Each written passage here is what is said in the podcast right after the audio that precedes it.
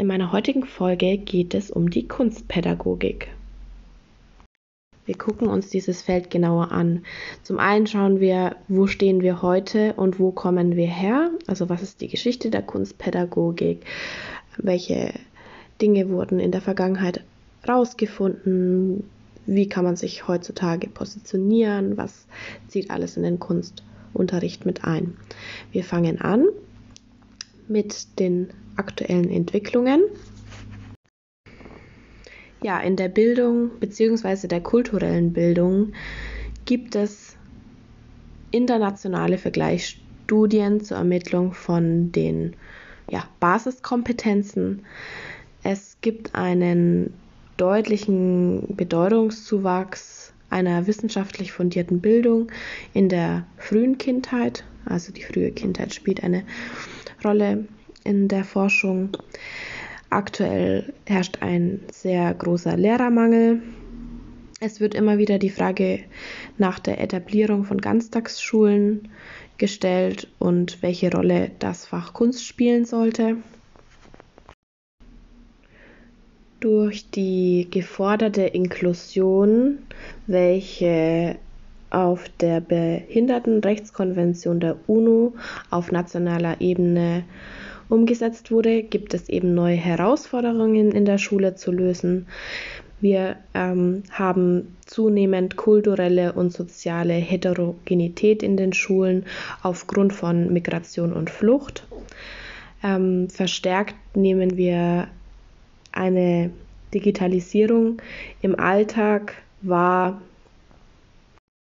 ja, die verstärkte Digitalisierung des Alltags führt zu einer veränderten Kommunikation. Unsere Kommunikation sowohl im Bereich der Kinder, Jugendlichen und der Erwachsenen wird bildbezogener und das liegt eben an die konstante Anbindung des, an das Internet durch unsere Smartphones oder Tablets. Ja, dann wird versucht, dass sich die Länder eben annähern und dass es nicht mehr so große Unterschiede innerhalb der Bundesländer gibt und es wird ein Zentralabitur etabliert und ähm, die abgefragten Fachinhalte werden kanonisiert. Und in diesem Zuge entsteht eine Diskussion um Bildungsstandards und Kompetenzen und die Frage, ob sich diese für das Schulfach Kunst und die außerschulische kulturelle Bildung formulieren lassen. Und dieser Diskurs wird später noch genauer erörtert. Es geht eben um die Frage, ob sich die zeitgenössische Kunst und die Pädagogik ähm, eben miteinander verbinden lassen können. Wir werden feststellen, dass ähm, die beiden Phänomene vielfältig miteinander verwoben sind, sich jedoch auch an manchen Punkten abstoßen. Aktuell gehen wir von einem erweiterten Kunstverständnis aus. Das ist allgemein anerkannt. Das bedeutet, alles steht ihr zur Verfügung, also Material, Medium, Handlungsform, ähm, Gesellschaft, alltägliche Bereiche, alles kann eben Kunst werden. Und das ist jetzt im Bereich auf die zeitgenössische Kunst und im Bereich der Pädagogik gehen wir von einem erweiterten Pädagogikverständnis aus, ähm, das eben welches traditionell durch das öffentliche Bildungssystem repräsentiert wird und die Institutionen wie Schule, ähm, aber auch zahlreiche in Anführungszeichen Miterzieher hat aus unterschiedlichen gesellschaftlichen Bereichen, Institutionen ähm, oder aber auch durch ähm, Medien. In der Diskussion geht es immer wieder darum, wo verortet sich die Kunstpädagogik und wie wird ihre Notwendigkeit begründet. Das werden jetzt im Folgenden drei Beispiele angeführt. Das Beispiel 1 ist eben das Denkmal der ermordeten Juden Europas in Berlin, das berühmte Denkmal mit den vielen Betonpfeilern, durch die man gehen kann. Und hier ist es jetzt wichtig, wenn man jetzt sagt, man geht mit ähm, einer Schule oder Kindern durch dieses Denkmal, dass eben diese persönlichen Eindrücke verarbeitet werden kann, zum einen, dass aber auch ein gewisses historisches Wissen vermittelt wird, um eben zu verstehen, um was es da eigentlich eben geht. Ähm, es geht darum, kunsthistorische Assoziationen, eigene Körperempfindungen wahrzunehmen, Gefühle oder eine ästhetische Erfahrungen zu machen und eben bei diesem Durchschreiten.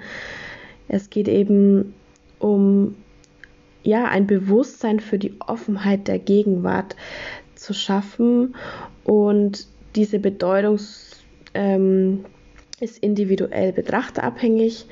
Es geht aber auch um eine Dekonstruktion des Denkmals, also es regt zum Denken an, ohne eben einen Gedanken vorzuschreiben. Und das eigentliche Thema ist eigentlich die Diskussion über das Denkmal.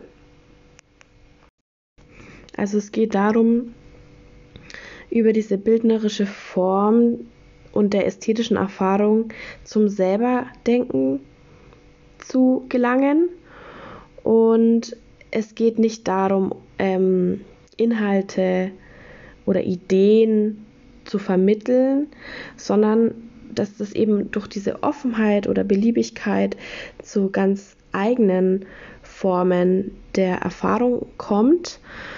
Und ähm, das thematisiert eben, eben Peter Eiselmann, wenn er mit den Schülern durch das Denkmal für die ermordeten Juden in Berlin läuft.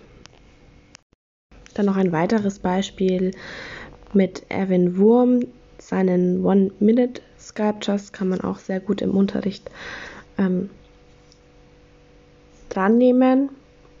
Da geht es eben darum, dass ähm, Menschen auf Podeste gestellt werden mit verschiedenen Alltagsutensilien und es gibt eben äh, ja immer eine Handlungsanweisung des Künstlers und dann gibt es ein Foto, was fotografiert wird. Und da geht es eben so um diesen Grenzgang zwischen den traditionellen Gattungsgrenzen. Es geht darum, ähm, ja, sich möglicherweise von dem Original inspirieren zu lassen, es nachzuahmen, ähm, selber einen Prozess oder ein Produkt zu entwickeln, entwickeln und aber auch diese Künstlichkeit und diese Wirklichkeit in der Situation zu erfassen. Ja, es geht um den Übergang von Kunst und Alltag und die Förderung einer ästhetischen Bildung. Das geht darum, die Dinge und den Alltag anders zu sehen, ähm, Gegenstände auf ihre Möglichkeit der Skulptur hin zu überprüfen.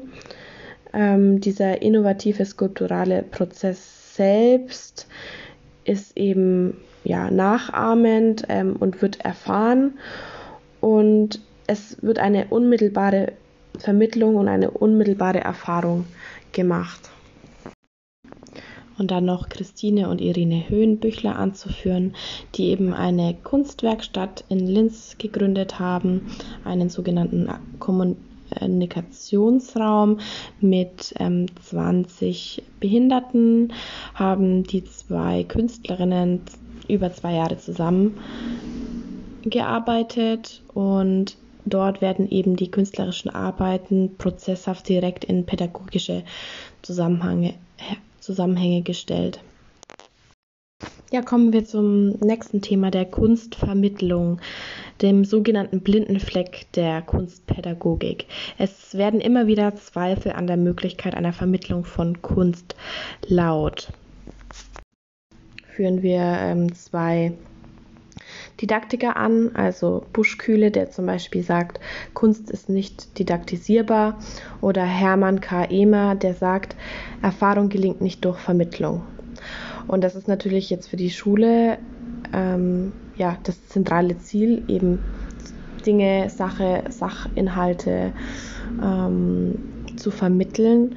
Und das führt zu einem Rechtfertigungsdruck der Kunstlehrenden, ähm, ja, sie wollen ja etwas vermitteln und die Frage ist, geht es überhaupt?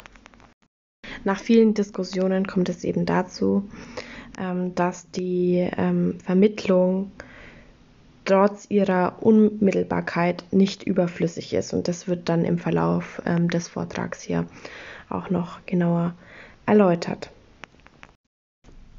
Jetzt kommen wir zu dem Thema, zu dem Konsens im Fach ästhetische Erfahrung und Bildkompetenz.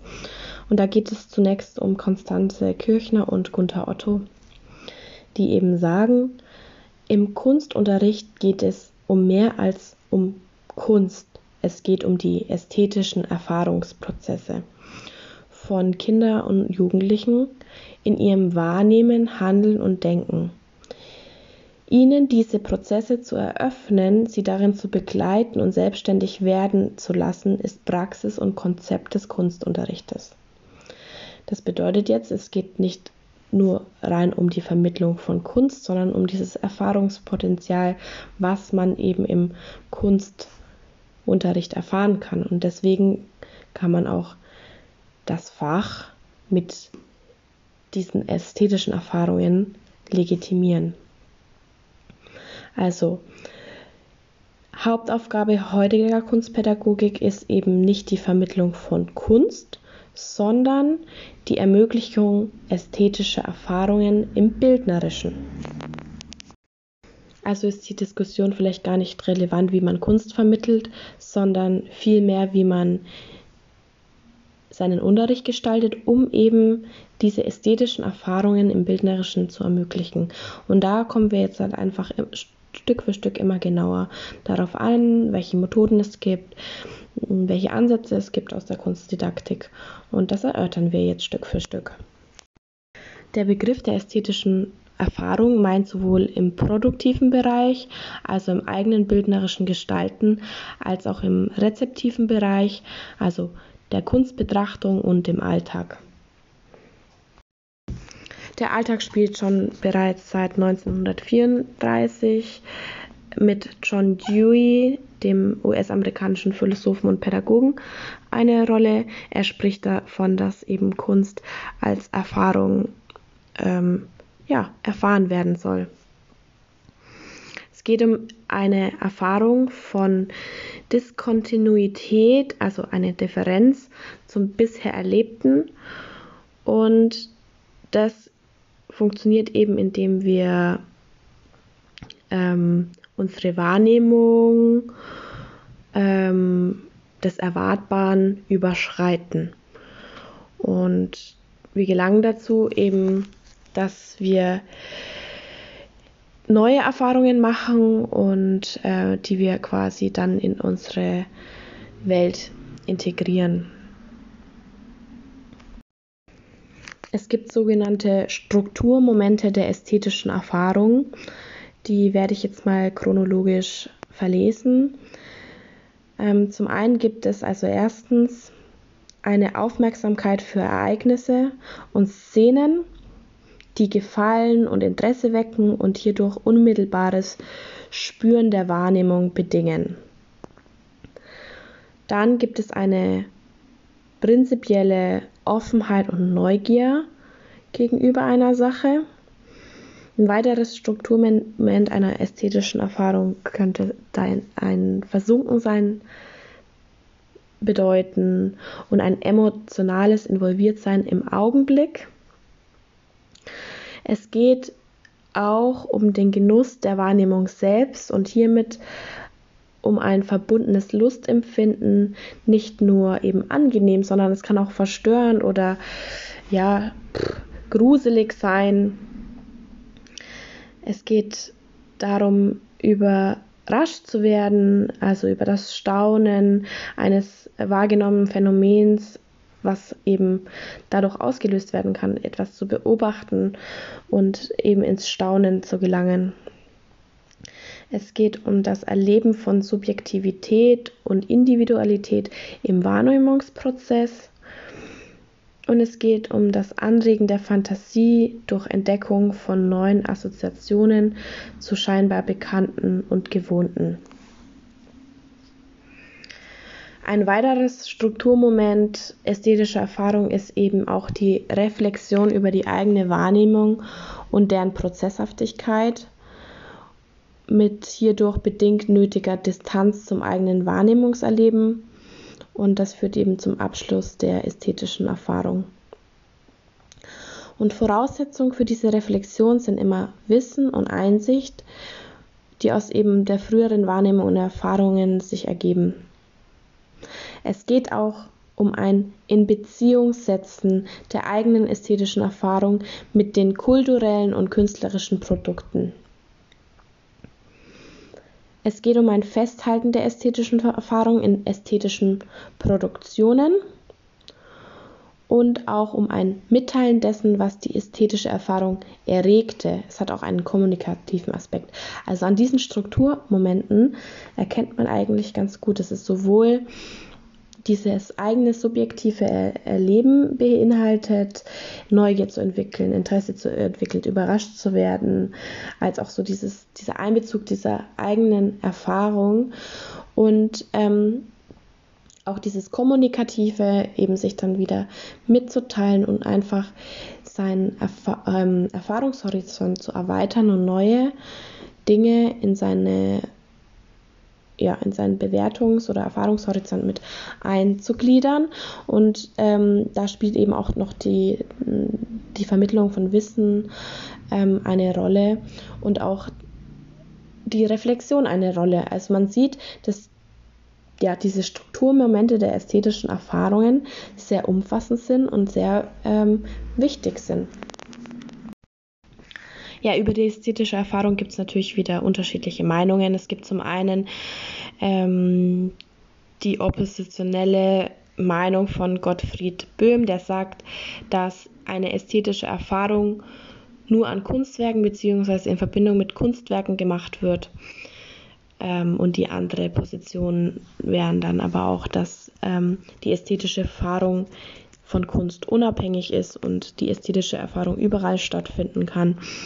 Und das ist aber, dass die Kunsterfahrung an sich ohne die zuvor erlebte ästhetische Erfahrung im Alltag nicht möglich ist. Das sagt zum Beispiel Seel. Gerd Zelle sagt zum Beispiel, dass die ästhetischen Erfahrungen Teil unserer Grundausstattung sind und bei Künstlerinnen lediglich intensiver genutzt oder sensibler entwickelt sind und dass das unbedingt in der, im Kunstunterricht thematisiert und geschult werden muss. Helga Kempf-Janssen ist der Meinung, dass der Alltag und die Sozialisation nicht genügend Situationen für ästhetische Erfahrungen ähm, hervorbringen und deshalb Schule diese Anreize schaffen muss, ästhetische Erfahrungen zu ermöglichen. Es geht eben darum, Impulse zu schaffen gegen Erfahrungen und Irritationen ähm, hervorzurufen, die eben die Entwicklung einer selbstbestimmten, kritischen und selbstsicheren ästhetischen Erfahrung ermöglichen. In der Bildungspolitik ähm, geht man eben hin zu einer Kompetenzorientierung. Und es finden sogenannte Kompetenzauflistungen statt für Bildungsstandards und diese greifen allgemeine Bildungsziele auf und legen fest, welche Kompetenzen Schüler bis zu einer bestimmten Jahrgangsstufe an wesentlichen Inhalten erworben haben sollten. Es geht eben um Kernbereiche, um beschreibbare, erwartbare Lernergebnisse und das widerspricht ganz klar der ästhetischen Erfahrung, weil ästhetische Erfahrungen ja nicht ähm, erwartbare Erfahrungen sind. Um zu verhindern, dass das Fach Kunst abgeschafft wird im Zuge der Kompetenzorientierung, ähm, versucht der BDK Bildungsziele festzulegen und diese eben zu verschriftlichen im Lehrplan. Und zentraler Bereich des Faches ist eben nach wie vor die bildnerische Produktion. Es geht um das Herstellen, Arbeitsprozesse in einem äh, in einzelnen Arbeitsschritten planen, strukturieren und organisieren zu können. Das ähm, Arbeitsumfeld sachgerecht zu organisieren, bildnerische Verfahren, Techniken und Medien zu erproben und strategisch sinnvoll ähm, zu verwenden. Und zum anderen geht es um das Gestalten. Es geht darum, eigene bildnerische Lösungen zu reflektieren und zu dokumentieren, kreativ und strukturiert bei der Gestaltung von Bildern vorzugehen. Und der BDK betont, dass die Standards nicht die gesamten komplexen Bildungsmöglichkeiten des Faches umfassen, Ähm, zum Beispiel ähm, klammert, klammern diese Bildungsstandards die ästhetische Erfahrung aus. Durch die bildungspolitische Situation der Kompetenzorientierung entwickelt sich immer mehr der Begriff der Bildkompetenz. Und ähm, das ist das ja, vorherrschende Ziel der Kunstpädagogik. Jetzt stelle ich die Bildkompetenz in sechs Teilen vor. Erstens, es gibt die bildstrukturale Dimension. Schüler können Bilder als komplexe gestaltende Phänomene wahrnehmen, untersuchen und gestalten. Dann gibt es die bildinhaltliche Dimension. Das bedeutet, Schüler können als komplexe Form Inhalt, äh, Gefüge wahrnehmen, untersuchen, deuten und gestalten. Dann gibt es die ähm, biografische Dimension der Bildkompetenz. Das bedeutet, Schüler können Bilder durch ihre Hersteller sowie durch ihre den jeweiligen Betrachter subjektiv biografisch bedingt ähm, wahrnehmen, untersuchen und deuten. Dann gibt es die komparative Dimension. Das bedeutet, Schüler können Bilder als spezifische Zeichensysteme und vor anderen spezifischen Zeichensystemen menschlicher Kommunikation unterscheiden. Und dann gibt es die crossmediale Dimension. Das bedeutet, Schüler können Bilder äh, unterschiedlicher Sorte und mit medialer ähm, Provenienz sowohl rezeptiv wie auch gestalterisch im Wechsel Beziehungen bringen. Der Begriff der Bildkompetenz umfasst auch die bildgeschichtliche Dimension. Das bedeutet, Schüler können Bilder als historisch-kulturelle Kontexte determiniert wahrnehmen, untersuchen und deuten.